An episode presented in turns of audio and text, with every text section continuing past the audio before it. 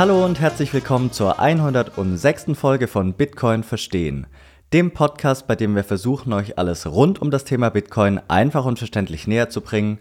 Mein Name ist Manuel und wie jeden Sonntag dabei ist wieder Jonas. Hi Manuel, guten Abend. In dieser Folge haben wir Joe Martin zu Gast.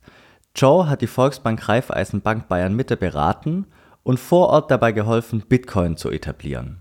Gemeinsam schauen wir uns an, wie eine Bank zu Bitcoin gekommen ist und wieso eine Bank eigentlich entgegen ihrer originären Verwahrtätigkeit keine Bitcoin-Verwahrung für ihre Kunden anbietet.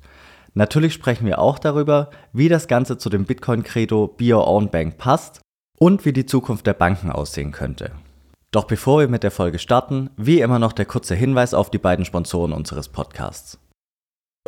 Werbung Relay macht das Sparen und Investieren in Bitcoin für jeden zugänglich. Die Bitcoin-Only-App ist einfach und intuitiv gestaltet und damit auch bestens für Anfänger geeignet. In der App kannst du Bitcoin innerhalb weniger Minuten für Gebühren von bis zu einem Prozent kaufen und verkaufen, indem du unter anderem unseren Rabattcode BTC Verstehen verwendest.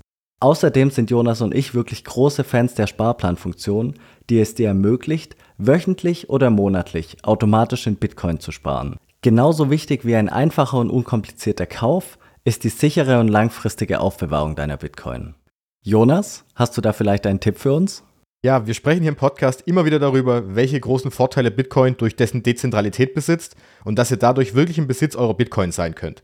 Aus diesem Grund spielt aber auch die sichere Aufbewahrung eine große Rolle und an diesem Punkt können wir euch die Hardware Wallet Bitbox 02 von Shift Crypto empfehlen. Mit dieser könnt ihr eure Bitcoin-Guthaben, beziehungsweise besser gesagt die privaten Schlüssel, langfristig und sicher aufbewahren. Durch die leichte Einrichtung und Handhabung können wir diese auch insbesondere allen Einsteiger und Einsteigerinnen wärmstens empfehlen. Und dank der Partnerschaft erhaltet ihr mit dem Code BTC Verstehen 5% Rabatt auf die Bitcoin-Only-Edition der Bitbox 02. Alle Informationen zu Relay, der Bitbox und natürlich die Rabattcodes findet ihr nochmal in den Episodennotizen. Werbung Ende. Und nach dieser ganzen Einleitung wünschen wir euch nun viel Spaß bei unserem Gespräch mit Joe Martin.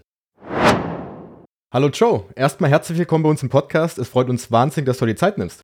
Ich bedanke mich für die Einladung und natürlich nehme ich mir gerne die Zeit, weil es geht ja um das wichtigste Thema der Welt. Bitcoin. Wunderbar. Und wir möchten beginnen, weil wir sprechen ja heute auch einfach über das Thema die Volksbank Bayern Mitte, das neue Angebot. Da, wie du damit zusammenhängst, ist auch sehr interessant. Aber wir möchten natürlich beginnen für die Personen, die vielleicht dich noch nicht kennen. Willst du dich mal ein paar Worte einfach vorstellen? Und ich glaube, anschließend direkt, wie kam die Verbindung zur Volksbank dazu? Weil ich glaube, das ist nachher die wichtige Frage. Vor allen Dingen bei mir, weil ich äh, noch nie mit der Volksbank zu tun hatte. Ich bin der klassische Sparkassenkunde seit über 30 Jahren. Und wie komme ich zur Volksbank? Das ist eine gute Frage.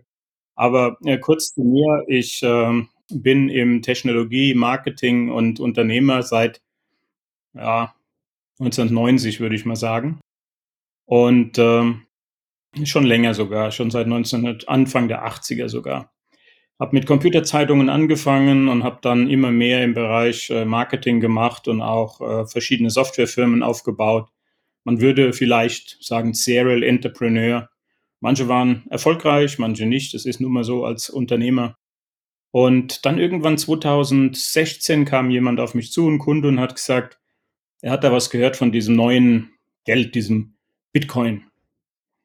Und da habe ich gesagt, ja, und? und sagt er, ich will, dass du für mich ein forensisches Gutachten machst, dass du beweist, dass Bitcoin ein Schneeballsystem ist.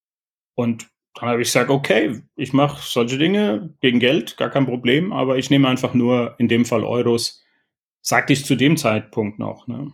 Und dann habe ich angefangen, mich da einzuarbeiten, habe das Team drauf angesetzt und habe geschaut, was ist Bitcoin, wie geht das, bis runter auf die Code-Ebene und wollte beweisen, dass Bitcoin ein Schneeballsystem ist. Was ich dann auch Andreas Antonopoulos gesagt hat, er hat sich totgelacht und hat dann gefragt, und wie ist es dir ergangen? Und habe ich gesagt, ich würde mich heute schon fast als Bitcoin-Maximalist bezeichnen, weil ich eben weiß, wie Bitcoin funktioniert und wie es, wie es bis zur Code-Ebene wirklich funktioniert. Und da unterscheide ich mich halt eben auch von vielen, weil ich wirklich gezwungen war, für ein, für ein Gutachten mich intensiv damit zu beschäftigen. Und dazu habe ich dann hunderte von Seiten Papier, Notizen gemacht, also natürlich nicht auf Papier, sondern schon elektronisch. Und äh, irgendwann habe ich dann da gestanden und habe gesagt, eigentlich, wenn ich das ein bisschen reorganisiere, kann ich damit schon ein kleines Buch schreiben, was den Leuten erklärt, auf einfache, verständliche Art und Weise, was Bitcoin ist und wie Bitcoin funktioniert.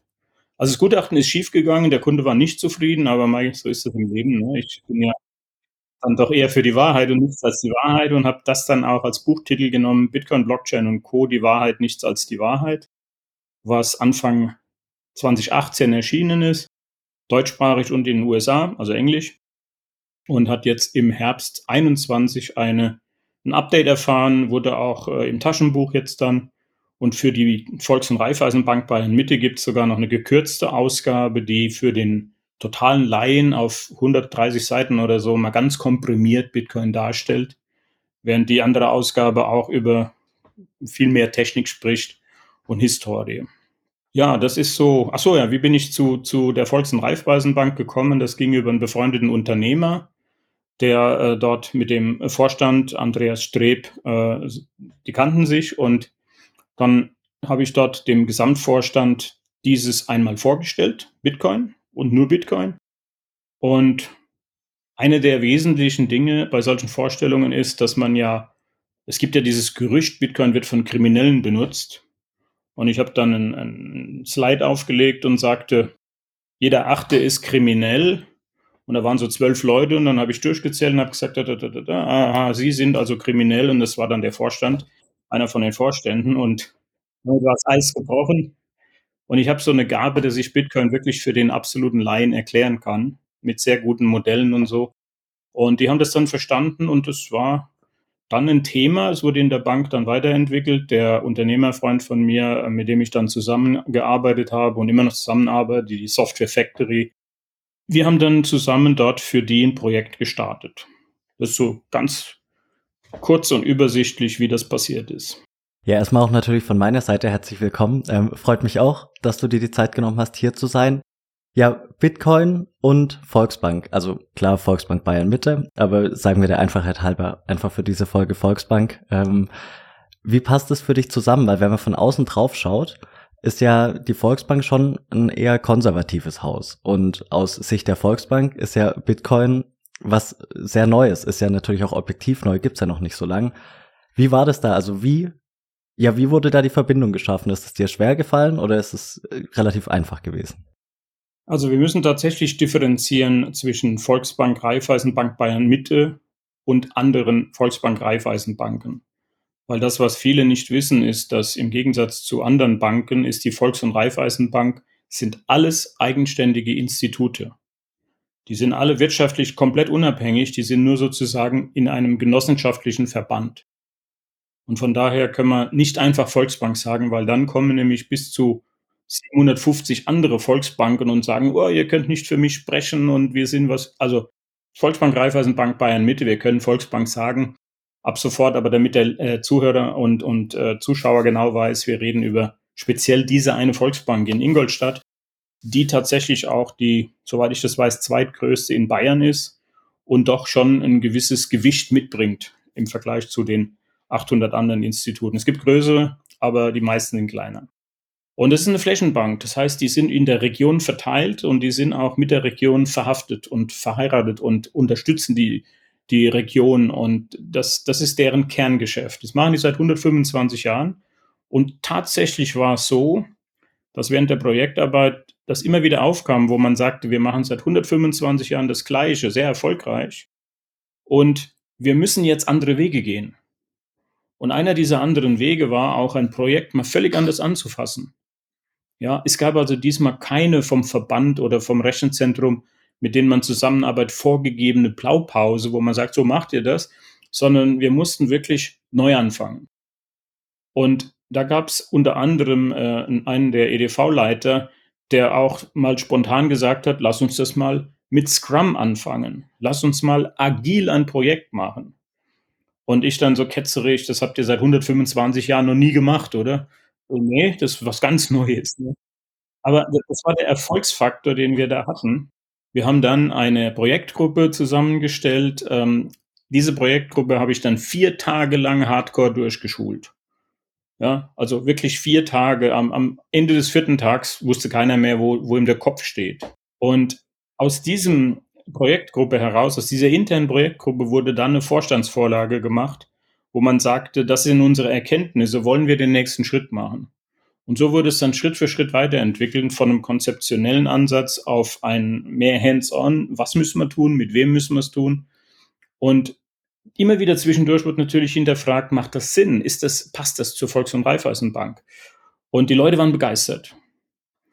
Meine Grundaussage war, ich werde das ausschließlich nur dann machen, wenn ich jeden einzelnen schule. Also wer keine Grundschule, wenn ihr nicht alle Leute schulen lasst, macht es keinen Sinn. Ich möchte, dass jeder, der am Schalter ist, jeder, der im Backoffice ist, jeder, der mit dem Kunden zu tun hat oder auch nicht, grundsätzliche Ahnung von Bitcoin und, der Blockchain hat. Und dann kam als nach dieser ersten initialen Projektarbeit kam eben der Schritt, wo ich dann tatsächlich, ich glaube, die haben so rund fast 800 Mitarbeiter und, und irgendwie 700 davon sind durch die Schulung gegangen. Und das war für mich wichtig, weil wenn du heute in eine Bank gehst, und das ist jetzt nicht die Volkswagen, jede Bank, und da gibt es nur ganz wenige, die das Thema überhaupt verstehen. Das, das meiste sind ausführende Organe. Aber wenn du da hingehst und sagst, wie funktioniert denn ein, ein Aktiendepot oder was ist ein Call und ein Put, da haben wir nur ganz wenige Ahnung. Und das wäre mir bei dem wichtigen Thema zu wenig gewesen, sondern ich wollte eigentlich erreichen und das haben wir erreicht und da war auch der Vorstand komplett mit mir einer Meinung. Wenn der Kunde in die Bank kommt und sagt das Wort Bitcoin oder Krypto, dann muss der Ansprechpartner wissen, was das ist und wie er damit umzugehen hat und was er dem Kunden sogar erklären kann. Und das war dann sozusagen der zweite Schritt, den wir gemacht haben, die Komplettschulung.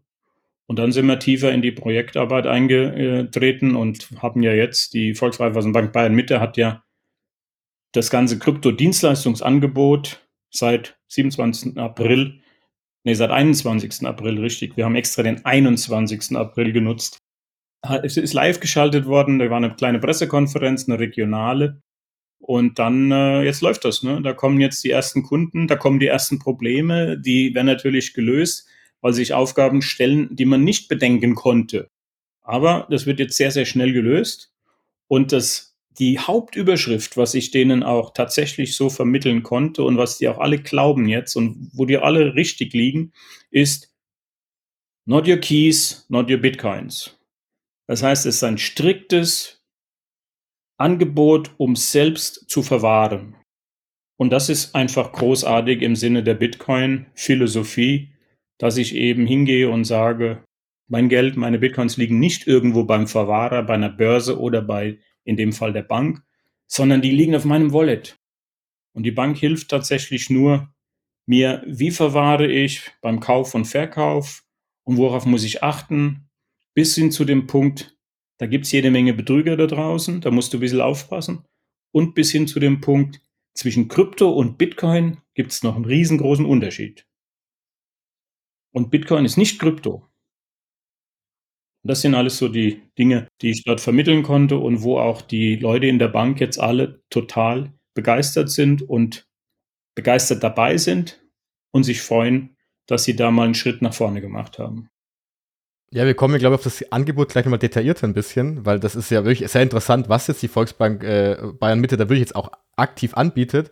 Aber ich möchte eins zurückspringen, weil du jetzt gemeint hattest, du hast ja wirklich jeden Mitarbeiter, jede Mitarbeiterin geschult in Bitcoin. Ähm, gab es für dich da oder gab es Punkte, wo dann plötzlich auch eine Skepsis da war? Weil ja doch, wenn man häufig mit Menschen spricht, die sich mit Bitcoin nicht auseinandersetzen, da kommen diese Vorurteile auf. Du hast es angesprochen, das Kriminelle, Energieverbrauch es ist zu kompliziert, wer braucht denn sowas? Gab es denn bei den Mitarbeitern oder bei den Personen, die eben der Bank aktiv mitarbeiten, wo die Kunden im Kontakt haben, da Skepsis und auf der anderen Seite auch bei den Vorständen selbst? Oder war das eher für dich so ein, naja, ein relativ einfacher Prozess, alle zu überzeugen davon? Also wir haben die Schulungen, ist angelegt gewesen, immer auf eine Stunde Reden und eine halbe Stunde QA und es waren immer 30 Personen, weil ich nie mehr haben wollte, damit ich auch angemessene Fragen beantworten kann nachher. Es hat sich relativ schnell herausgestellt, dass die Top 10 Fragen immer die gleichen waren. Unter anderem natürlich Energieverbrauch, äh, äh, Strom und äh, Kriminelle natürlich. Und natürlich auch Krypto versus äh, Ethereum und, und, die ganzen anderen äh, Altcoins. Ich habe keine wirkliche äh, ja, Skepsis. Also ich habe begeisterte Leute vorgefunden, wissensbegierige Leute. Die waren auch, diese Schulungen, das waren insgesamt, glaube ich, fast 30 Termine, die waren auch ratzfatz ausverkauft. Also ausgebucht sozusagen, ja. ich habe dann mit einer gesprochen, die hat gesagt, ich wollte da gerne, an dem anderen Tag kann ich nicht, aber es ist schon voll. Ja, und dann haben wir ab und an mal eine kleine Erweiterung gemacht auf 32 Leute oder sowas. Ne? Also so den richtigen Bremser, den richtigen, ah, das wollen wir nicht, da arbeiten wir dagegen, habe ich überhaupt nicht gefunden, sondern wirklich nur Leute, die gesagt haben, cool, toll, ja. Und das natürlich auch unter dem klaren Bewusstsein, das haben wir von Anfang an kommuniziert. Das ist ein neues Themenfeld, was wir hier betreten und es wird zusätzlich zu eurer Arbeit, die ihr sowieso schon habt, kommen. Ja, also selbst mit diesem Bewusstsein hat man es mit offenen Armen empfangen und interessiert und engagiert. Und ich habe jetzt noch, ich habe äh, heute noch wieder einen Call gehabt mit den Damen, die an der Hotline sitzen. Die haben so einen Spaß. Die sind so begeistert von dem Thema. Ne? Die, wirklich, die freuen sich. Eine seltene Truppe gesehen, die so, ich, ich will nicht sagen lustig, aber die so mit Freude daran gehen. Ne? Die mir das Leben zur Hölle machen und sagen, ja, was ist denn das, das, das? Weil der Kunde hat die Idee und ich habe die Idee. Und also es ist ein lernender und lebender Organismus, muss man sagen. Und das ist toll. Also diese richtige böse Skepsis oder dieses Dagegenarbeiten null. Überhaupt nicht gefunden. Freut mich zu hören, dass du da offene Türen eingerannt hast. Du hast ja gerade gesagt, es ist, es ist nur Bitcoin, das im Angebot ist. Gab es noch den einen oder anderen, der aus dieser Euphorie, aus dieser Gesamteuphorie heraus dann gesagt hat, wieso machen wir jetzt nicht noch diesen und jenen Altcoin? Oder war von vornherein einfach durch dein Auftreten klar, wir machen nur Bitcoin und mit allem anderen braucht ihr mir gar nicht kommen, weil alles andere macht absolut keinen Sinn, darüber zu sprechen? Das wäre ein diktatorischer Ansatz, den ich nicht schätze. Ähm, was ich getan habe, ist, ich habe erklärt, wie die Bitcoin-Blockchain funktioniert und habe dann erklärt, wie andere Blockchains anders funktionieren und warum die Dezentralisierung die langsame Entwicklung von der Blockchain, wo keine schnellen Entscheidungen getroffen werden bei Bitcoin und wo einer sagt, jetzt ändern wir mal den Code und bam ist er da. Wie genau dieses Feature, nämlich, dass es sich langsam entwickelt und sicher entwickelt, im Vergleich zu den mehr zentralisierten, wo dieser Riesenunterschied ist. Und wenn du das verstanden hast, dann ist eigentlich bis auf die ich sage mal mal, die Möglichkeit, schnell Geld zu verdienen, also Zockermentalität. Bis auf die Zockermentalität ist es ganz klar, dass es nur Bitcoin geben kann. Alles andere nenne ich heute mehr, wie soll ich sagen, Fintech. Ja, das ist zwar irgendwo eine Blockchain dahinter, aber ob eine Blockchain dann sinnvoll ist, wir sehen es ja an Binance. Binance, das ist ein voll zentralisiertes System, hochperformant, die können alles. Kannst du mit einer Blockchain gar nicht machen. Also der Wert von einer Bitcoin-Blockchain, wenn du den erklärst, dann ist das andere, die anderen Themen sind dann außer wirklich Zockerei, die sind kein Thema mehr. Das ist für mich immer wichtig, dass die Leute auch verstehen, warum das so ist. Ne? Und wenn ihr, wenn ihr hört oder lest von dem Vorstand, der ist ganz klar, sagt er, wir haben uns dagegen entschieden, weil alle anderen mit einem Geschäftsmodell oder einer Business-Idee hinterlegt sind, und das ist nichts, womit wir uns identifizieren können. Geht es da auch so ein bisschen in die Richtung, dass ich habe Verantwortung für die Kunden und Kundinnen des, der, der Volksbank an sich? Weil wenn ich jetzt andere Plattformen anschaue, die jetzt, also ich wirklich darauf spezialisiert haben, Bit, ähm, Kryptowährung zu handeln, da gehst du ja häufig der in die Richtung, okay, Bitcoin ist das eine, wir möchten aber so viele andere mög möglich äh, Altcoins auch noch ins Portfolio mit aufnehmen. Das ist das komplette, der komplette Gegenentwurf dazu. Und da ist es häufig für mich der, äh, wirklich der Gedanke, es geht hier nur um Geld zu machen und es ist relativ egal, was unsere Kunden denn dann nachher damit machen. Wir haben diese Verantwortung, geben wir einfach ab. Ist das bei der Volksbank auch noch so ein großer Punkt gewesen? Ja, durchaus. Ähm, aber eher umgekehrt, der Ansatz zu sagen, wir schützen unsere Kunden. Man muss auch wissen, diese Volksbanken, Raiffeisenbanken, das ist ja kein in dem Sinn kommerzielles Unternehmen, wie, wie irgendeine Aktiengesellschaft oder so, sondern die sind ja eine Genossenschaft, die von ihren Mitgliedern, was auch wiederum in vielen oder fast immer die Kunden sind, getragen werden. Das heißt, die haben eine sehr hohe soziale Verantwortung, die sind in der Region verhaftet. Deswegen ist ja auch so dieses Regionalitätsprinzip dort sehr, sehr stark. Und die bieten auch nicht jedes Finanzinstrument an, nicht jedes Derivat, sondern die machen da auch schon vorne, äh, ähm, also eine Angebotseingrenzung, wo die sagen, das sind Dinge, da können wir dem Kunden das liefern äh, und bei einem anderen können wir es sogar liefern, aber es gibt eben so heiße Themen, die wir nicht angehen. So habe ich es zumindest verstanden. Ich will jetzt nicht für die Volksreifeisenbank sprechen, das steht mir nicht zu, aber das war so mein Eindruck. Und aus dem gleichen Ansatz heraus wenn ich denen erklären konnte, das sind zum Teil zentrale Geschichten. Das sind Dinge, die, naja, da hast du einen Coin, da hat einfach der Emittent schon mal 100 Millionen Coins selber in der Tasche, pre-mined. Und dann lässt du den Kunden darauf los, ja. Was meinst du denn, wenn da mal was schief geht? Oder das ganze Thema Smart Contracts, wo dann irgendwelche Zero-Day-Geschichten äh, drin sind oder wo irgendwelche Hintertüren drin sind, was keiner weiß, ja. Man muss sich ja bei diesen ganzen Konstrukten, das fängt bei Ethereum an und geht runter zu über alles, man muss sich ja mal überlegen, von wem macht man sich dort abhängig? Ja, man macht sich am Ende, im Endeffekt von einem Softwarehaus abhängig. Und die stehen dann komplett außerhalb der Regulierung, was ja ein Riesenthema ist für die Bank. Die unterliegen ja einer sehr strengen und engen Regulierung. Also alleine aus diesen Aspekten ist es für eine Bank kaum möglich, in diesen Altcoin-Bereich irgendwas zu machen. Und wenn dann noch die Philosophie dahinter steht, für den Kunden gute Sachen zu machen und nicht primär nur Geld zu verdienen, dann endet man am Ende bei Bitcoin und nur bei Bitcoin. Finde ich extrem lobenswert und ähm, das ist ja auch ein Kompliment an deine Arbeit, dass du das so vermittelt hast, dass Bitcoin wirklich einfach was anderes ist als die ganzen anderen Kryptoprojekte. Kompliment an dich und auch Kompliment an den Vorstand der Bank, äh, der das eben oder die das eben entschieden hat und erkannt hat und auch so konsequent durchgesetzt hat, weil sie sind ja trotz allem die Ersten. Wie kann ich mir das vorstellen? Wenn ich jetzt Kunde bin und anrufe und sage, ich habe von diesem Bitcoin gehört, ich habe gehört, ich kann, äh, kann das bei euch kaufen, ich kann das bei euch verwahren. Ich habe gesehen, es gibt ein Beratungsgespräch, ein Informationsgespräch. Wie läuft das denn ab? Also was ist Inhalt dieses Gesprächs? Kannst du das sagen? Ja klar, ich habe es ja mit denen zusammen entwickelt. Aber wir müssen vielleicht mal die gesamte Bandbreite anschauen. Primär geht es darum, Selbstverwahrung. Es geht ausschließlich nur um Selbstverwahrung.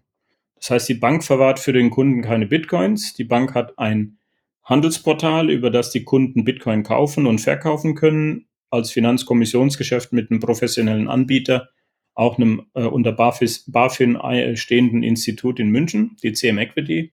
Und die Bank hilft dem Kunden selber Bitcoin zu verwahren. So, und um alleine schon mal zu erklären, was bedeutet das denn, du musst selber verwahren, muss ich nochmal einen Schritt vorher anfangen und muss dem Kunden sagen, was ist denn überhaupt Bitcoin? Und dann erkläre ich dem Bitcoin, dann erkläre ich dem so ein bisschen Blockchain.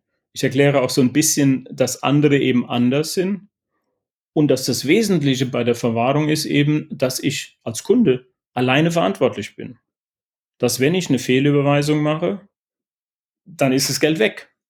Ja, wenn ich meinen Private Key verliere, dann ist das Geld weg und zwar unwiederbringlich. Und das wird in diesem Bitcoin-Informationsgespräch dann sehr genau erläutert. Und dann werden aber auch Lösungen aufgezeigt, wie ich eine sichere Verwahrung machen kann.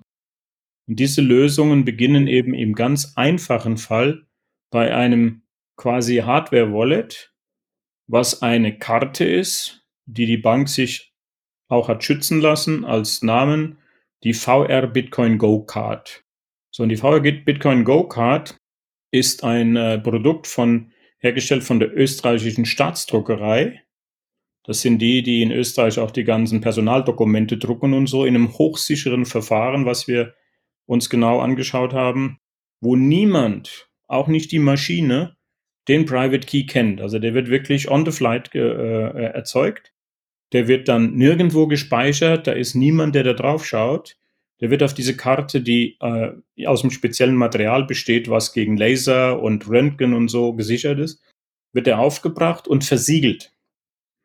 Und auf, die, auf der einen Seite und auf der Rückseite oder Vorderseite wird dann der dazugehörige, die Bitcoin-Adresse aufgedruckt und ein QR-Code. Und dann hast du, solange dieser, dieser Private Key eben versiegelt ist mit so einer Schutzfolie, hast du eine sichere Verwahrung. Es sei denn, du verlierst die Karte. Ja. So, und dann gibt es zu dieser, zu dieser Karte von der Software Factory eine App, die die Karte scannt und dich durch einen, ich glaube, zehn Schritte Sicherheitsabfragen führt, wo zum Beispiel gescannt wird, die auf der Rückseite, also da wo die Versiegelung ist, ist auch ein QR-Code, der aber nicht der Private Key ist, sondern einfach nur ein QR-Code. Die Kombination dieser beiden Vorder- und Rückseite QR-Codes wird mit dem Hersteller abgestimmt in deren Datenbank, ob der Hash einer Charge en, äh, entspricht, die von denen produziert wurde. Das heißt, da werden Fälschungen vorgebeugt. Und dann so Sachen wie, äh, ist die Versiegelung noch intakt? An den Rändern des Siegels müssten kleine Haken sein. Wenn du das Siegel gegen das Licht drehst, so wie beim Geldschein, hast du eben so ein, so ein Hologramm. Diese Dinge. Und damit kannst du die Karte dann sozusagen äh, nochmal sicherheitsprüfen. Und in der App kannst du dann, das ist im Prinzip ein Block Explorer, kannst du dann deinen Bestand direkt gegen den Kurs anschauen und siehst dann, wie viele Satoshis du hast oder Bitcoins versus was das im Moment wert ist. Aus der App heraus kannst du dann auch direkt in das Handelsportal. Das kann man entweder über die Website ansteuern oder eben hier bequem über die App. Und dann kannst du Bitcoin auf diese Karte kaufen oder von dieser Karte verkaufen. Beim Verkauf musst du natürlich den, das Siegel zerbrechen, also du musst es aufrubbeln dann und dann musst du den äh, darunter liegenden QR-Code für den Private Key natürlich dann benutzen. Und dann ist die Karte nicht mehr so sicher. Logisch, weil dann hast du nämlich den Private Key natürlich schon mal geöffnet und grundsätzlich könnte man den dann natürlich irgendwie, könnte irgendeiner draufschauen. So, die Grundidee hier ist aber eine andere. Die Grundidee ist zu sagen, und das war grundsätzlich von der, von der Bank, die gesagt haben, was wir nicht wollen, sind Daytrader. Ja, sondern wir wollen eigentlich ein Sparprodukt machen. Etwas, wo langfristig jemand sagt, ich mache eine Beimischung zum Portfolio und jetzt mache ich das mal für zwei, drei, fünf oder zehn Jahre. Ja, also Hodeln ist das Thema bei denen. Und dafür eignet sich die Karte dann, solange du die eben nicht verlierst. Und da macht es dann wieder Sinn, wenn du die Karte sicher verwahrst, zum Beispiel in einem Bankschließfach. Und dieses Kombi-Angebot, Karte und Bankschließfach, und dann hast du dein, äh, deine Bitcoin-Adresse und kannst dort eben regelmäßig was draufpacken. Es gibt im Moment noch keinen automatischen Sparplan, aber der ist in Vorbereitung. Und dann könntest du ganz einfach mit dem Dollar Cost Average ansparen. Wofür wäre das gut von der, vom Gedanken her?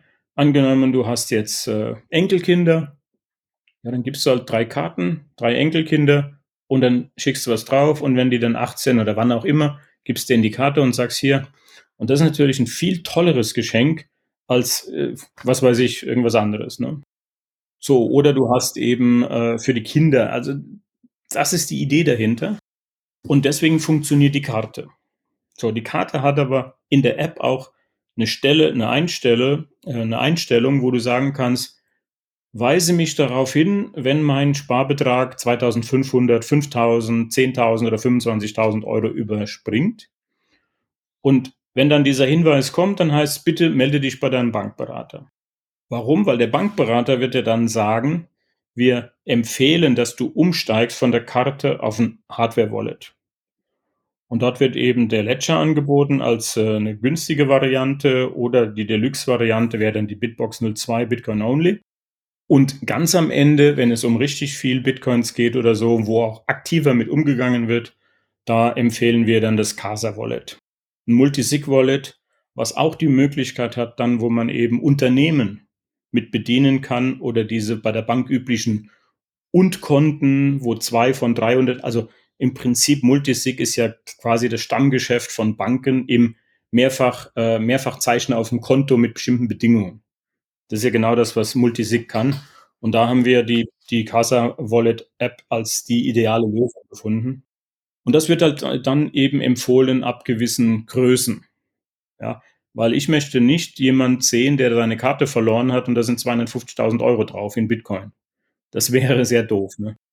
Da sage ich immer, Leute, das ist wie Bargeld. Ja, wenn ihr einen 500-Euro-Schein verliert, ist er weg. Ja, und so ist es mit der Karte auch. Und dann kriege ich immer die, ja, die lustige Antwort, es gibt keine 500-Euro-Scheine mehr. Wo ich sage, ja gut, wenn er dann 10 200-Euro-Scheine verliert, ist dasselbe Problem. Ne? Also es ist verstanden, und das ist die Bandbreite der Produkte. Und das wird im BIC auch so erklärt. Das BIC ist dieses Bitcoin-Informationsgespräch. Und wichtig ist nur eins, dass man das ganz klar versteht. Es ist keine Beratung. Weil die Bank kann und darf nicht für Bitcoin beraten, sondern daher der Name Bitcoin Informationsgespräch. Und wenn der Kunde informiert ist über Bitcoin, wie das funktioniert und wie er es sicher verwahren kann, dann kann er selber und muss er selber entscheiden, ob er mitmacht, wie viel er mitmacht, welches Produkt er zur Verwahrung benutzt und wenn er dann weiterhin Fragen hat, dann kann er sich wieder an die Bank wenden, weil die als kompetenter Sachverständiger Partner dort an der Seite steht. Auch mit dem Hintergrund, und das ist auch ein wichtiger Aspekt, dass man die Kunden nicht uninformiert zu irgendwelchen wilden Abzockern schicken will, wie es sonst oft passiert, weil die Banken sagen ja typischerweise, das machen wir nicht, da können wir ihnen leider nicht helfen. Und da besteht ja immer die Gefahr, dass der Kunde, der will, dann doch irgendwas macht und dann landet er bei einem dieser Betrüger, wovon es ja sehr viele gibt. Und das ist natürlich nicht im Sinne der Bank. Also das ist so ein Abriss über das, was da geplant war und jetzt erfolgreich seit 21. April live ist. Ja, ich glaube, da waren uns einige Punkte dabei, die wir noch genauer ansprechen können und die, glaube ich, können wir noch aufdröseln jetzt, glaube ich. Und ähm, ich würde gern da anfangen bei der Aufbewahrung, weil du jetzt ja wirklich sehr detailliert erklärt hast, warum die Volksbank gesagt hat, wir zeigen euch, dass ihr da eben eine Eigenverantwortung übernehmen müsst, ihr wollt, es sollt selbst aufbewahren. Aber ähm, was sind denn, gibt es da auch noch rechtliche, versicherungstechnische Gründe dahinter, dass die Volksbank auch sagt, nein, wir möchten das nicht für euch verwahren? Weil ja eigentlich die meisten Plattformen, die man auch gerade im deutschsprachigen Bereich kennt, bei denen kannst du wiederum deine Coins einem selbst halten. Und für mich war der erste Gedanke vor dem Gespräch auch, die Grundidee einer Bank früher war ja auch gerade, dass ich Geldwerte dort eben lagern kann. Aber warum macht das denn die Volksbank mit Bitcoin eben nicht? Also es hat natürlich auch rechtliche Hintergründe, weil um Bitcoins heute für jemanden zu verwahren, brauchst du eine sogenannte Verwahrlizenz von der BaFin. Das heißt, eine Bank darf das überhaupt nicht. Das war dann so eine lustige Situation, wo ich den äh, Vorständen oder dem einen Vorstand und dem EDV-Leiter das gesagt habe.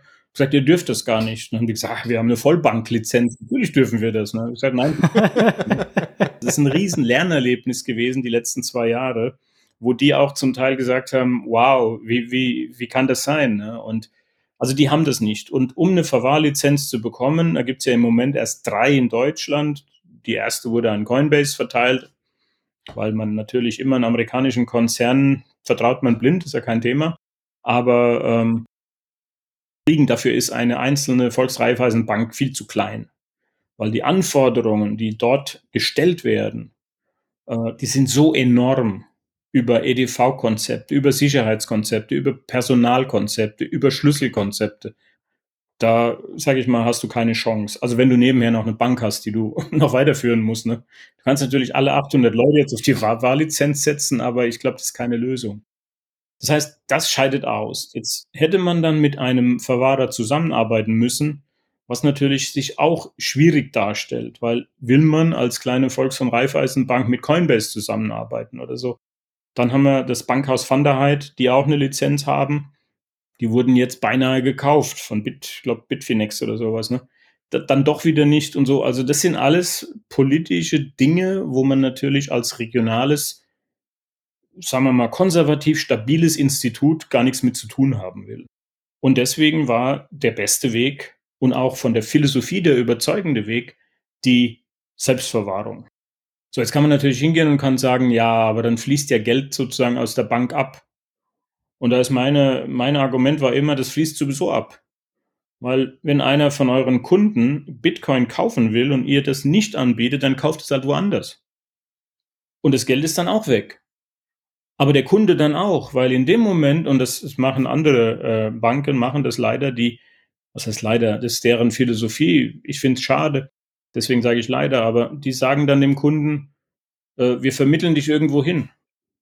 So, dann denken diese Banken, die vermitteln jetzt dieses Bitcoin-Geschäft irgendwo anders hin. Aber tatsächlich muss der sich dort vermitteln lässt, ja bei dem neuen Institut komplett sich authentifizieren und ist damit ein kompletter Kunde von diesem anderen Institut. Und das andere Institut kann dir jederzeit auch sagen, hey, lieber Kunde, weißt du was, wir haben jetzt hier eine neue App und da kannst du jetzt auch noch Aktien kaufen und Renten und alles Mögliche. Das heißt, im Ende des Tages, wenn ich sowas mache und ich weiß ziemlich genau, wie viel Provision dort fließt, das lohnt sich null, wenn ich den Kunden dafür verkaufe. Und diese ganzen Überlegungen muss man im Hinterkopf haben, bevor man den Kunden entweder wegschickt und sagt, wir machen das nicht als Volks- und Raiffeisenbank oder als Sparkasse, oder dass man sagt, ja, wir vermitteln dich woanders hin. Und aus diesen vernünftigen, äh, auch ja, vernün ja, vernünftigen Aspekten heraus bleibt eigentlich nur der Weg zu sagen, wir helfen dir, lieber Kunde, du sollst mit uns zufrieden sein. Wir sind dein Partner in finanziellen Angelegenheiten. Und in dieser Angelegenheit ist es besser, wenn du selber verwahrst. Wir sagen dir nur wie, wann, warum und wir helfen dir mit mechanischen, technischen Mitteln, damit du das sicher machen kannst. Also ich, ich finde es wirklich großartig, dass da auch eine Bank eben so offen ist. Finde ich, finde ich einfach super, kann ich gar nicht anders sagen.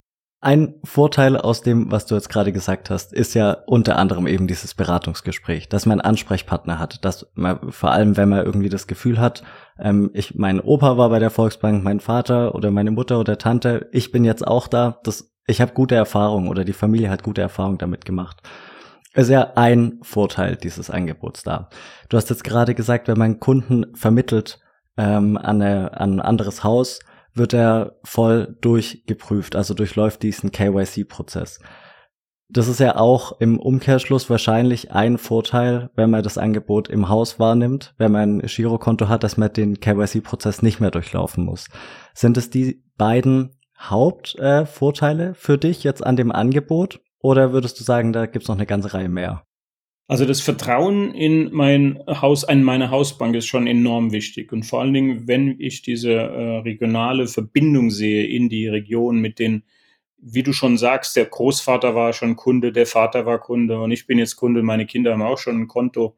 Das macht, ist, ist natürlich ein ganz anderes Vertrauen, als wenn ich bei BitMEX oder bei Bitfinex oder sonst irgendwo, die in Singapur, Hongkong, also da musst du natürlich schon ein gewisses Risikoprofil haben was nur wenige haben.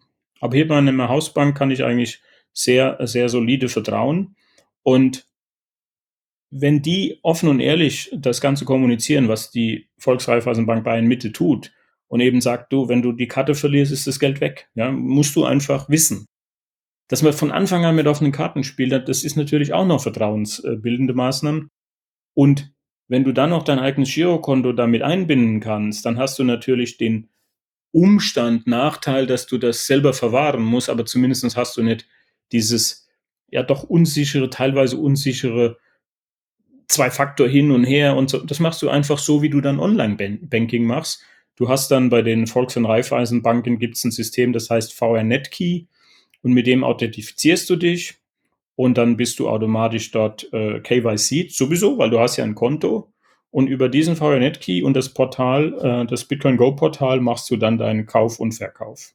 Kannst du was über die Gebühren sagen? Ist das dann ein bisschen mehr oder ist das relativ branchenüblich? Nein, die nehmen also eine Gebühr von, eine Kommissionsgebühr von 2,5 Prozent, was für uns Bitcoiner viel ist. Aber ich sag mal, äh, für den ganzen Service rundherum ist das mit Sicherheit eine sehr angemessene Geschichte. Vor allen Dingen auch unter dem Aspekt, das muss man ja auch immer berücksichtigen. Wie macht eine Bank normalerweise ein Geschäft? Du gehst dahin, du sagst, du willst was anlegen und dann empfehlen die Produkte. Diese Produkte sind wahrscheinlich häufig aus dem eigenen Haus. Das heißt, da ist fast immer eine gewisse Provisionsstruktur für die Bank. Bei Bitcoin ist keine Beratung, bei Bitcoin ist keine Provision drin, sondern bei Bitcoin ist schlicht und einfach die Information, und ein System, was dir ermöglicht, zu kaufen und zu verkaufen. Und die Bereitstellung dieser Infrastruktur, die kostet eben die Bank auch Geld und das wird eben über eine kleine Kommissionsgebühr von 2,5 Prozent dort dargestellt. Und zwar ganz offen ausgewiesen, das steht da auf den Abrechnungen, also da ist auch nichts versteckt oder so, sondern that's it. Und das ist eine andere Philosophie. Das ist auch keine wie soll ich sagen, Beratung mit dem Ziel, irgendwas zu verkaufen, wo man am besten verdient, sondern hier geht es um Information, das ist Bitcoin, wenn du was wissen willst. Ja, da gibt es auch keine Empfehlungen, da gibt es auch keine. Die Kunden fragen natürlich, was soll ich denn jetzt kaufen? Soll ich das kaufen? Und das können wir nichts sagen, das müssen sie selber entscheiden. Sie wissen jetzt, wie es funktioniert, sie wissen, wie sie es damit, wie sie damit umgehen müssen. Die Grundaussage ist, als Beimischung ist es immer grundsätzlich interessant. Aber natürlich nicht als 100 Prozent, das ist ja auch klar. Ich meine, das weiß ja jeder Bitcoiner auch. Eigentlich sollte man da nicht 100% reingehen, auch wenn Michael Saylor und sowas was anderes machen. Ich würde gern nochmal auf das Beratungsgespräch, auf das Informationsgespräch, Entschuldigung, ähm, auf das Informationsgespräch zu sprechen kommen.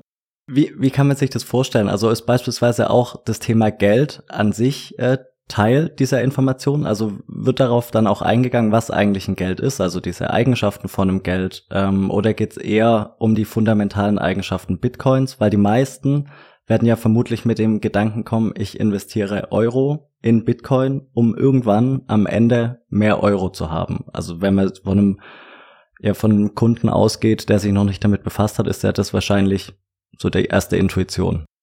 Also Geld selber ist natürlich nicht das äh, vorwiegende Thema, sondern die Kunden kommen, weil sie gehört haben, Kryptowährungen und äh, Krypto und Bitcoin und alles Mögliche, das ist vielleicht eine Idee. Sie haben auch gehört, äh, wir haben inzwischen hohe Zinsen äh, beziehungsweise niedrige Zinsen und wir haben hohe Inflation. Das heißt, da gibt es natürlich auch Leute, die sagen, gibt es denn Alternativen? Und die Analogie, die im BIC, im Bitcoin-Informationsgespräch am ehesten verwendet wird, ist tatsächlich Gold.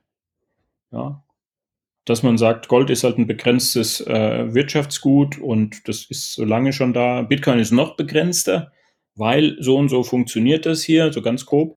Und ähm, wie jedes begrenzte Wirtschaftsgut ist anzunehmen, dass der Preis bei Nachfrage steigt. Ne? Das ist halt der Unterschied. Und äh, es ist eine langfristige Investition. Wenn einer zocken will, dann ist er bei der Volksreifeisenbank bei Mitte falsch. Definitiv. Ne? Dafür ist der Prozess auch viel zu kompliziert. Also ich, ich habe ja, habe ja eben kein Hot Wallet und kann nicht mal schnell auf Knopfdruck, zack, zack, wo ich ja tatsächlich in den meisten Fällen gar keine Bitcoins transferiere, sondern hinten in der Datenbank beim, bei der Börse wird einfach nur ein neuer Datensatz geschrieben. Ne? Und die Bitcoins waren sowieso nie da. Also, also nicht zumindest auf diesem Konto, weil. Und das ist, dafür ist es alles nicht gedacht. Und das wird dem Kunden dann erklärt. Und bisher haben wir da bei den Gesprächen eigentlich nur zufriedene Kunden gesehen und die sagen, das ist endlich mal jemand, der mir so erklärt, dass ich das, damit dass ich das auch verstehe. Ne? Und zwar durch die Bank. Also das sind, sagen wir, es sind ja keine 20-Jährigen, weil die sind, sagen wir mal, doch eher auf Robin Hood unterwegs oder so. Ne? Da geht es dann schon ganz anders ab. Aber äh, es sind durchaus auch Leute, die gestandene Manager sind, Leuten, die nicht so viel sich mit Geld ansonsten äh, beschäftigen. Und das Interesse ist da. Das BIC äh, dauert eine Stunde und da haben wir äh, im Moment, glaube ich, vier Berater, also vier Bankberater ausgebildet, die dieses BIC qualifiziert führen können. Und da sind aber noch weitere geplant, um äh, dann sozusagen noch mehr Kunden betreuen zu können. Kann man auch sagen, weil wenn wir jetzt mal reinspringen, ein bisschen in die Richtung, ja, Bitcoin ist was Modernes, die Volksbank, also Banken an sich sind ja immer noch was sehr Traditionelles. Ist das nicht auch schon so ein leichter Vorgriff auf die Zukunft, dass die Volksbank gerade jetzt Bayern Mitte sagt, okay, das Thema Bank, der Punkt ist ja auch, die Volksbanken sind ja auch noch mit Filialen vor Ort. Also zum Beispiel, ich habe, weiß nicht wie lange, kein Girokonto mehr bei einer Bank, die eine Filiale hat. Ich weiß nicht, wann ich das letzte Mal einen Fuß in eine Filiale ge, äh, gesetzt habe. Äh, so ein Vorgriff zu sagen, es kann die Dynamik entstehen, dass die Banken immer unwichtiger werden, weil einfach auch mehr Leute nachkommen, die eben kein Bankkonto einfach nur im Internet haben möchten. Das reicht den meisten ja aus wir müssen jetzt auch ein anderes Marktsegment ansprechen, um irgendwie am Ball zu bleiben, um möglicherweise auch in 10, 20 Jahren noch irgendwie dabei zu sein, um auch irgendwie eine, eine Relevanz zu haben, auch insgesamt dann. Definitiv. Also ich hatte vorhin schon mal erwähnt, wir haben das ganze Projekt über Scrum, über agile Methoden gestemmt und wir waren ja gezwungen, das online zu tun, weil als wir, ich hatte den Vorstand noch persönlich kennengelernt, also den Gesamtvorstand, und alles, was danach kam, ging nur noch über äh, elektronische Verbindung, also Zoom und ähnliches. Und dadurch ist sowieso die Affinität zur, zur digitalen Welt schon da. Aber schon vorher hatte die Volks- und Raiffeisenbank die Filiale, die, ähm, die Digitalfiliale, wo du auch über eine digitale Strecke dein Konto eröffnen kannst. Du musst gar nicht mehr dahin in die Bank. Soweit sind die alle schon gewesen. Das war jetzt nicht das Problem.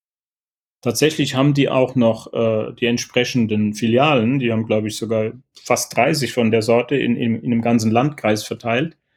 Da bin ich mir nicht ganz sicher, aber ich meine, es wären mal so fast 30 gewesen. Und ähm, trotzdem wird das BIC nur digital angeboten. Also das geht nur über den Computer. Ja, und der Trend geht dahin, digital zu sein.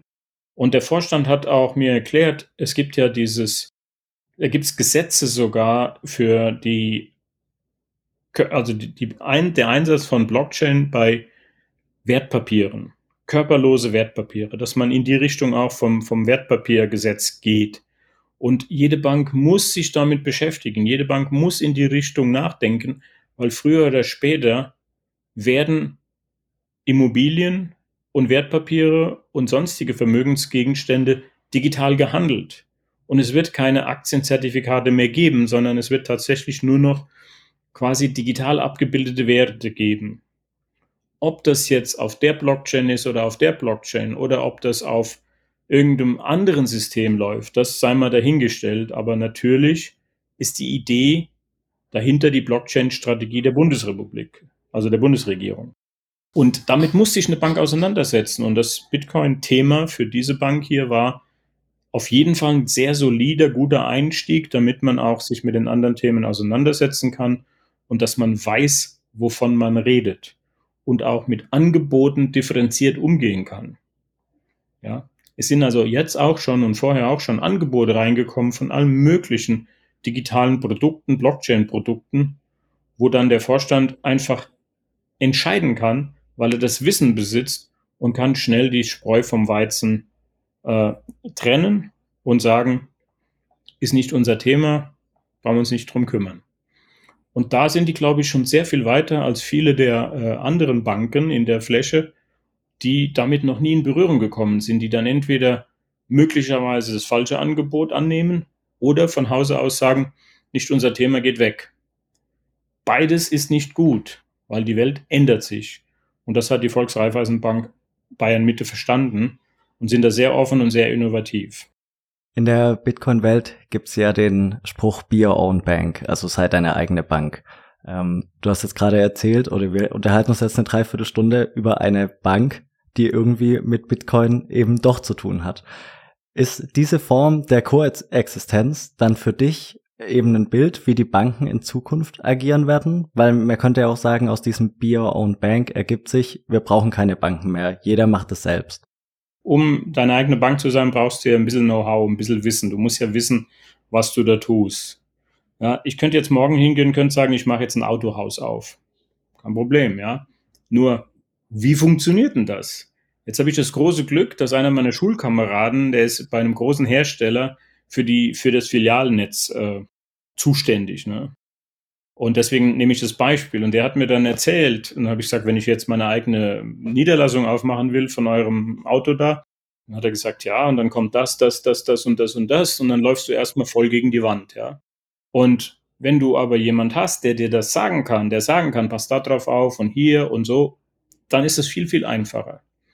Das heißt, hier muss, hier ist eine Koexistenz deswegen sinnvoll, weil der Kunde will ja, ich meine, die Volkswagenbank Bayern Meeting geht ja nicht auf die Straße und nimmt einen Revolver und hält ihn dir an die Stirn und sagt, du nimmst jetzt Bitcoin von uns. Das ist ja genau das, was nicht passiert, sondern umgekehrt. Der Kunde kommt zur Bank und sagt, ja, ich habe da was gehört, Bitcoin, ich möchte es auch machen.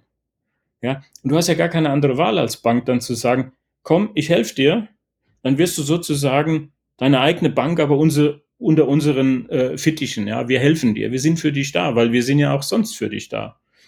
Und damit schicke ich den Kunden nicht weg. Und der Kunde geht ja nicht 100% in Bitcoin. Ja, sondern wenn der Kunde einen Betrag X anlegen will, dann ist Bitcoin ja nur eine Beimischung. Und der Hardcore-Bitcoiner, der sagt, ich mache jetzt alles auf Bitcoin, das ist auch nicht der Kunde der Bank. Der ist, so wie du schon sagtest, du war, oder der, der Jonas sagte, ihr wart ja auch lange nicht mehr in einer Filiale. Ja? Ich war vor kurzem erst in der Sparkassenfiliale weil mein äh, Authentifizierungs-App nicht mehr funktioniert hat. Ich habe es irgendwie abgeschossen, kam aus USA, habe die Handys gewechselt und pff, war's weg. Und dann musste ich dahin. Und dann die haben ja dort erklärt, dass ich das auch hätte online machen, machen können. Ne? Da fand ich dann auch wieder lustig. Das ist nicht die, die Konkurrenzbank der Kunde, sondern das ist einfach ein Gesamtangebot, wo ich dem Kunden in seiner gesamten Anlagestrategie einfach zur Seite stehe. Und da gehört Bitcoin einfach dazu. Und siehst du, wenn du jetzt gerade gemeint hast, die Verbindung Bank und Bitcoin, was ja eigentlich auf den ersten Blick das komplette, der komplette Gegensatz ist, dass es auch möglicherweise ein Vorteil sein kann für Bitcoin, für, zur Verbreitung, dass genau solche Angebote hilft, Bitcoin gerade in dieser breiten Bevölkerung auch zu etablieren. Absolut, hundertprozentig. Das, also das ist ein wichtiger Schritt zur Bitcoin-Adaption, weil dadurch hat Bitcoin auch ähm, ja so eine Art Ritterschlag von den traditionellen oder von den, von den konservativen Marktteilnehmern in dem Fall. Und ich lust, belustige mich hier immer, ich lache mich tot, auf Deutsch gesagt, wenn ich dann höre, wie andere Banken oder, oder Verbände, die damit in der Finanzwirtschaft sagen, ja, das ist, vor kurzem hat einer gesagt, das ist wie Monopoly-Geld. Und ich meine, dann soll er doch bitte mal seine Euros in die Hand nehmen, dann hat er echtes Monopoly-Geld in den Fingern, ja. Oder? Ich meine, da brauchen wir doch nicht reden. Ähm, was die alle, was die nämlich alle falsch verstehen, das, das ist immer etwas, wo ich dann völlig fasziniert bin. Das Ziel von Monopoly ist tatsächlich, dass einer gewinnt und alle verlieren. Und das Ziel von Bitcoin ist, dass alle gewinnen. Ja, das ist das einzige Ziel von Bitcoin ist, alle sollen gewinnen. Wir wollen eine finanzielle Inklusion. Ja, wir wollen, dass sieben Milliarden Menschen an diesem System teilnehmen. Und da ist jeder Partner, den wir gewinnen, ob das eine Bank ist oder ob das ein, eine Börse ist oder wer auch immer, wer diese Philosophie trägt, trägt dazu bei, dass Bitcoin adaptiert wird. Und das ist unser Ziel. Und wer dagegen ist, der hat irgendwelches Monopoly-Geld zu verlieren und hat Angst um seine Freunde um und seine Macht und er muss dagegen sein. Aber der kann nicht gewinnen, weil das Ziel von Monopoly ist immer, dass einer gewinnt und alle verlieren.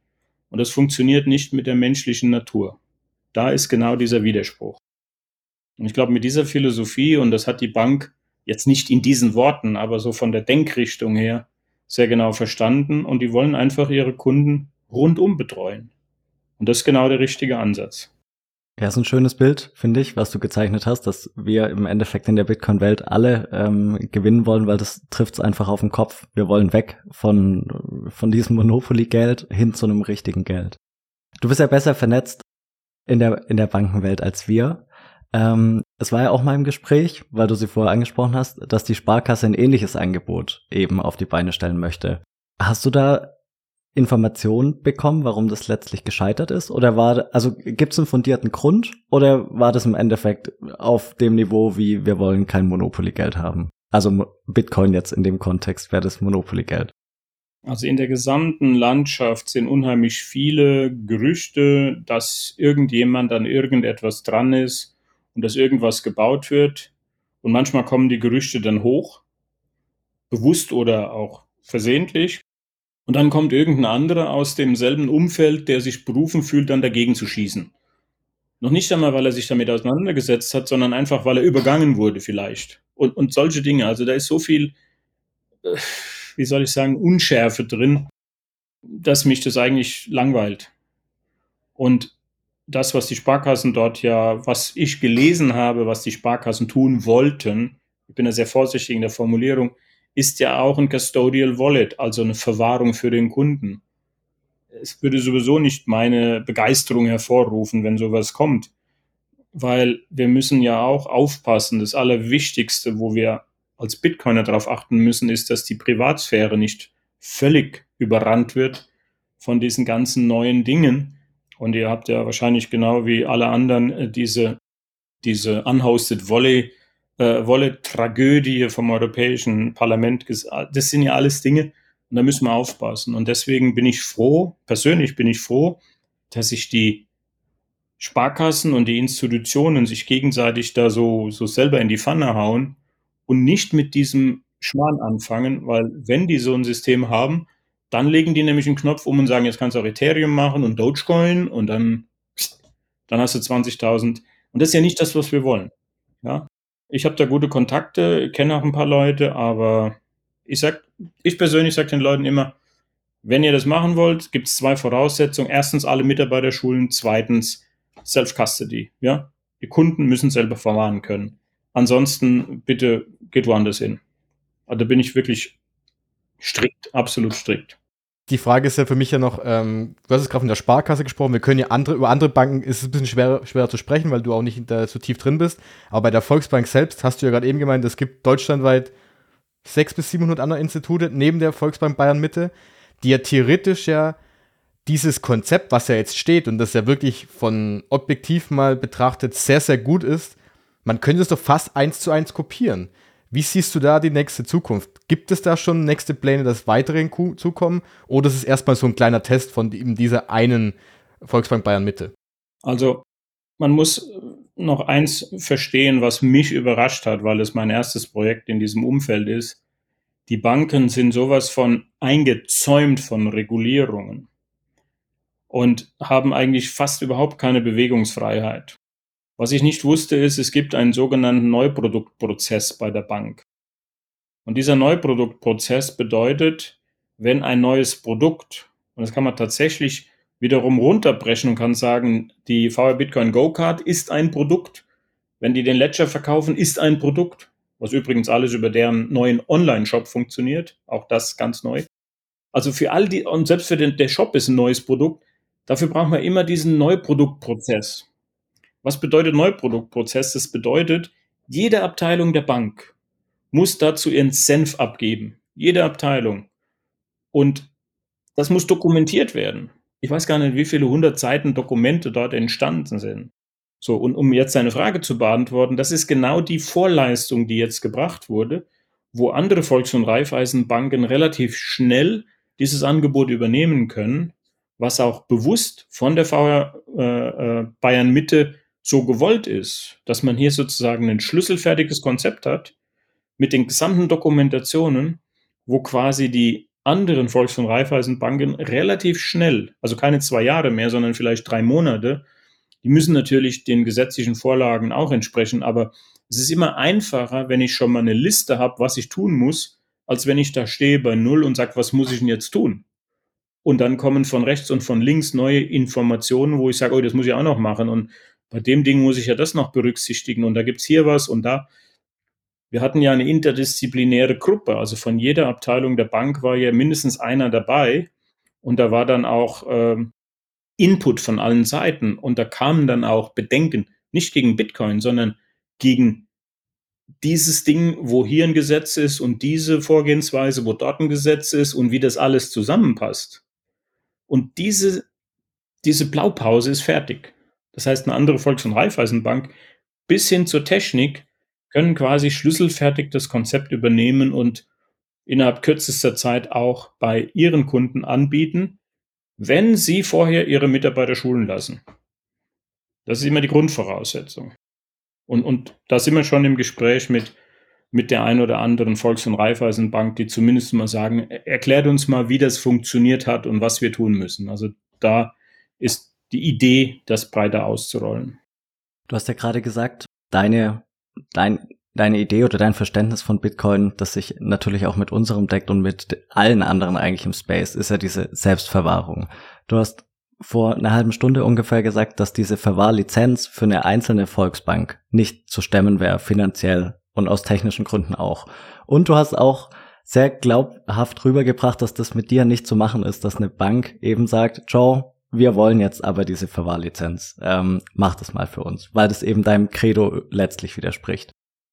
Aber die Möglichkeit würde ja schon bestehen, wenn sich jetzt alle Volksbanken in diesem Sinn zusammenschließen würden ähm, und dann sagen würden, wir möchten jetzt eben doch diese Verwahrung durchführen, warum auch immer, weil wir vielleicht noch ein, zwei Kunden mehr gewinnen möchten. Ist ja schon realistisch das Szenario, oder? Es ist super realistisch, weil die äh, Volks- und Raiffeisenbanken genauso wie die Sparkassen haben natürlich übergeordnete Rechenzentren. Die sind unter Umständen eigenständige Institutionen, die sind unter Umständen integriert. Also da gibt's die verschiedensten Modelle. Aber äh, auf jeden Fall werden die heutige EDV-Systeme von den Volks- und Raiffeisenbanken natürlich auch zentral von einem, äh, von einem Rechenzentrumsdienstleister bereitgestellt, der wiederum denen allen gehört und, und so weiter und so fort. Und die sind definitiv schon dabei, auch Verwahrlizenz nachzudenken. Äh, die sind definitiv dabei, äh, Testpiloten zu fahren. Und die werden früher oder später für die Volks- und Raiffeisenbanken entsprechende Angebote möglicherweise sogar ins Online-Banking komplett integrieren. Was ich nur weiß ist, und das kenne ich von den letzten 20 Jahren, wenn ein solcher Tanker anfängt, die Richtung zu ändern, dann geht das nicht über Nacht. Ne? Und auch bei der Volksraiffeisenbank Bayern Mitte ist man sich darüber natürlich im Klaren. Und die Entscheidung, die zu treffen war, war letztendlich, warten wir noch x Jahre. Und meiner persönlichen Meinung nach ist eher fünf Jahre als denn zwei Jahre. Aber das ist nur meine Meinung. Das kann, doch, kann natürlich auch ganz anders sein. Und wenn ihr mit dem Rechenzentrumbetreiber redet, der sagt dann auch wahrscheinlich viel schneller. Aber anyway, oder machen wir jetzt was? Und die Entscheidung war, wir machen jetzt was, weil wir haben Kundennachfrage. Das, das kam ja dazu. Es war ja nicht nur, dass ich die überzeugt habe, wenn es mir überhaupt gelungen ist, sondern es waren ja auch die Kunden, die nachgefragt haben. Es waren ja Kunden dort, die gesagt haben, aus allen Bereichen, wo der Bankmitarbeiter gesagt hat, ich hatte gerade einen Kunden da, der wollte was wegen, wegen Krypto und Bitcoin. Also es war jetzt nicht so, dass ich da hingekommen bin und habe gesagt, ich bringe euch jetzt das Heil und ganz was Neues. Da gab es schon Nachfrage von deren Kunden. Das heißt, das war schon war schon ein vorbereitetes Feld. Ne? Und ja, die Rechenzentren werden kommen. Also ich weiß es sicher, dass es bei der Sparkasse schon sehr weit ist im Thema. Und ich weiß auch, dass es im Volks- äh, und Raiffeisen-genossenschaftlichen Verband schon definitive erste Schritte gibt. Wann? Keine Ahnung. Aber ich habe damit nichts zu tun. Erstens wurde ich nicht eingeladen, zweitens bin ich dafür viel zu teuer und drittens würde ich es nicht machen, weil, weil ich keine, keine Custody-Lösung mag. Ne? Ja, perfekt. Ähm, ja, ich glaube, wir sind jetzt bei über einer Stunde angekommen und äh, ja, außer du hast noch was hinzuzufügen, was du unbedingt loswerden möchtest, weil wir, glaube ich, doch relativ viele Sachen jetzt abgedeckt haben und wir gemerkt hatten, dass das wirklich sehr, sehr gut strukturiert und durchdacht aufgebaut ist. Das verwundert mich. Also ich bin positiv überrascht, dass man sowas in dieser, in dieser Welt, wo man Bitcoin, wenn man sich damit beschäftigt, sieht man so viel, ich sag's einmal, Blödsinn, das nicht wirklich aufgebaut ist, aber das ist wirklich die einzelnen Puzzleteile und einzelnen Bausteine, sind wirklich sehr, sehr gut durchdacht. Das finde ich wirklich faszinierend. Nee, nee, danke für das Lob. Ähm, ich sag mal, wenn du die richtige Philosophie hast, so wie wir die ja alle haben, und du kennst dich aus und du, du bist im Thema, dann, dann kannst du sowas entwickeln. Wenn du viele andere Themen auf der Platte hast, ja, und kommst dann und dann heißt es irgendwann, ja, wir müssen auch was mit Krypto machen und so, ne? Und dich dann schnell da reinarbeitest und ohne, ohne diese vielen Jahre, die wir, die, die ich auf dem Buckel habe, obwohl es nur fünf sind oder sechs, ist es trotzdem viel und vor allen Dingen sehr tief. Und wenn du das nicht hast, dann bist du natürlich schnell mal geneigt und, und guckst dich um und dann sagst, oh, hier DeFi und da und Ethereum und drrrt und Smart Contracts und zack, da brauchen wir eine Lösung. Und genau das ist das, was denen möglicherweise auch im Weg steht, weil diese hochkomplexen Lösungen und so, die sind instabil in sich und es verträgt sich nicht mit der Bankenwelt. Weil in der Bankenwelt hast du so hohe Regulierungshürden, was man alleine daran sieht, wenn eine Bank hat eine Vollbanklizenz, aber darf keine Kryptoverwahrung machen, ne? wo die alle sagen, es kann ja wohl nicht wahr sein. Aber das hat natürlich Gründe. Da muss ich der BaFin jetzt mal recht geben. Ich gebe denen nicht immer recht, aber in diesem Fall schon. Wo ich sage, das ist nicht so trivial, weil hier hast du kein Produkt und keinen Wert, den du beliebig neu erzeugen kannst. Zumindest nicht bei Bitcoin. Wenn Bitcoin weg ist, ist es weg. Weg ist weg. Und das muss man sich immer vor Augen halten. Und da mal schnell was zusammenprogrammiert, was dann irgendwie äh, und dann nachher, ui, da war ein Bug drin, ist es weg. Nein, dann ist es weg, dann kommt es auch nicht mehr wieder. Das ist der entscheidende Unterschied. Ne? Und wenn du dieses weißt, wenn du aus dieser Basis herauskommst, dann ist dieses strukturierte Angebot, was wir jetzt dort äh, was die Volks- und Raiffeisenbank Bayern Mitte anbieten kann, was aufeinander aufbaut, was durchdacht ist. Es ergibt sich automatisch. Und das ist im Prinzip nur eine logische Konsequenz. Für mich war das eine logische Konsequenz aus der Philosophie. Wir wollen allen helfen und wir wollen dafür sorgen, dass die Leute mehr verant äh, dass die selber Kontrolle haben über ihr Leben wieder. Aber sie brauchen Hilfe und warum nicht von der Bank, mit denen sie sowieso schon x Jahre inklusive Historie durch die Vorgeneration zusammenarbeiten. Und dann wird's rund, meiner Ansicht nach. Ich denke mal, das war ein sehr, sehr gutes Abschlusswort jetzt. Und ähm, ich denke, Joe, wie, wie sollte man dir folgen? Ich glaube, dein Buch, das sollte man auf jeden Fall noch mal empfehlen, das werden wir auf jeden Fall verlinken. Und deswegen vielen, vielen Dank, dass du dir Zeit genommen hast. Das hat wahnsinnig viel Spaß gemacht. Und ich glaube, es ist sehr interessant zu sehen, was man aufbauen kann, wenn man diesen ganzen, ich sag's mal, dieses Rauschen außenrum, wie du es gerade erklärt hattest, mal ausblendet und sich wirklich darauf fokussiert, was bei Bitcoin wirklich da ist und was man sich, worauf man sich konzentrieren sollte.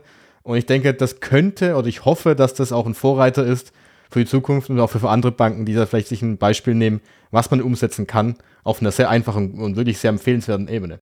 Ja, vielen herzlichen Dank für das Lob. Es hat mir auch riesig viel Spaß gemacht. Äh, ich hoffe, dass eure Hörer das auch äh, so empfinden und dass es für die auch ein Mehrwert ist.